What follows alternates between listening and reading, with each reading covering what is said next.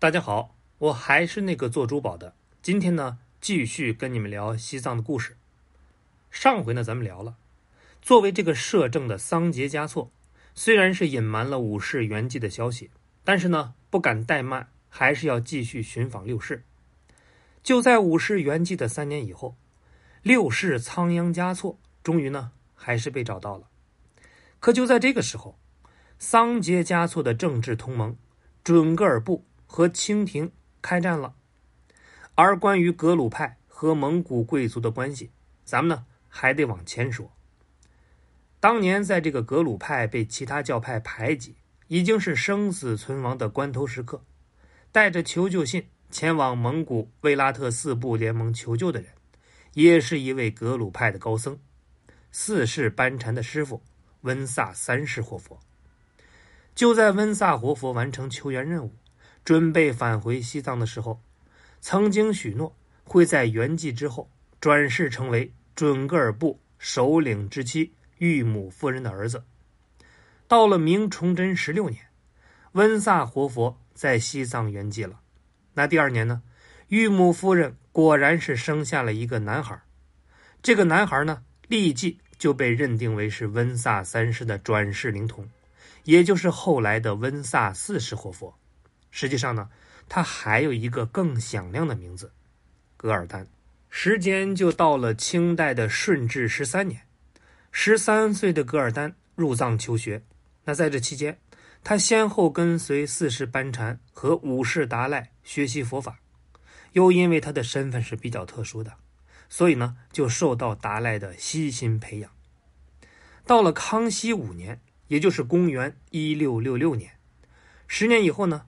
二十三岁的噶尔丹随同母亲离开了西藏，返回准噶尔部。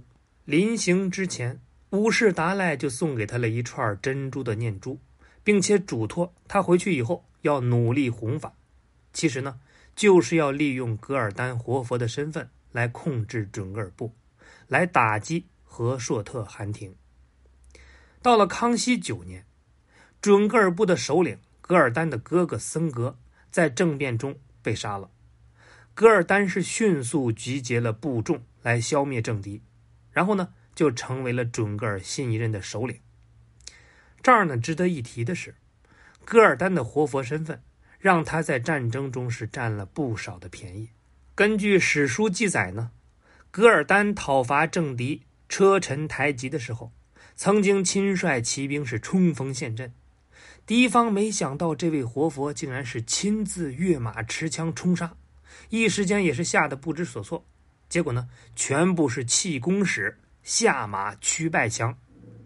噶尔丹就这样是轻而易举的擒杀了车臣台吉，重新统一准噶尔部的噶尔丹，并不满足于只做一名红台吉。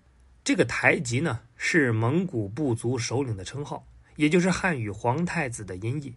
他的地位是仅次于可汗，可事实上，噶尔丹的野心要大得多呀。按照俄国历史学家的说法，他是要建立一个以喇嘛教为国教的大蒙古国。所以，为了实现他的野心，噶尔丹和谋士们就实施了远交近攻的战略。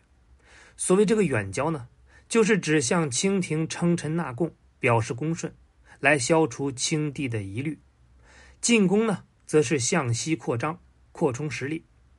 那此后的十多年里，噶尔丹就把新疆、中亚地区几乎全部是纳入自己的统治，成为了割据一方的霸主。当然了，噶尔丹的计划也得到了达赖方面的支持。到了康熙十七年，五世达赖罗桑嘉措授予噶尔丹“博硕克图汗”的称号。此时，噶尔丹已经还俗，但是呢，这并不意味着。他放弃了活佛的身份。几年以后，身为第八的桑杰嘉措又促成了噶尔丹和青海和硕特部的联姻。那怎么又出来一个青海和硕特部呢？顾始汗入主青藏高原以后，把韩国呢分为两个部分，长子跟随他是留在西藏主政，其余的孩子们呢仍在青海游牧。而且这两派之间是互不干预。那这次的联姻也为准噶尔部的西征解除了后顾之忧。噶尔丹基本实现西征战略以后，就开始了东进，也就是和清廷争夺柯尔克蒙古，也就是现在的内蒙古的一部分以及蒙古国。为此呢，他还跟在西伯利亚地区扩张的沙俄结成同盟，两路夹击柯尔克。咱们满蒙两族有几百年的血亲呐，啊，远了不说，就从世祖爷说起，先后。有十二位公主格格嫁给了蒙古的各部大汗，蒙古各部的公主呢有八九位吧，入宫成了贵妃、皇贵妃。至于王公大臣之间的嫁娶，就更不计其数了啊！说不定朕的血管里还流着蒙古血呢。吾皇万岁万岁万万岁！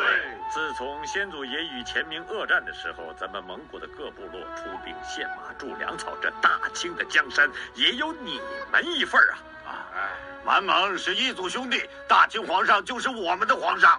是啊，就是我们的皇上。朕这次请你们来圣经，一个是吃吃酒打打猎，再一个是嘛。好久没见了，朕想你们呐。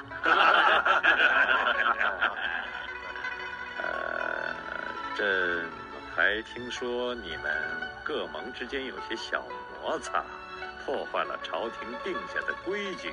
朕想问个明白，替你们排解一番。如果你们还认朕这个皇上，你们就各守各的疆界，和睦相处。皇上，准噶尔大汗噶尔丹破坏了朝廷规矩，攻杀科尔克部盟。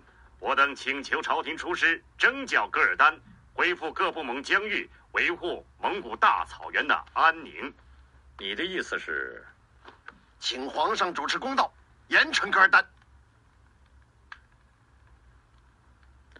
图尔图大汗，你呢？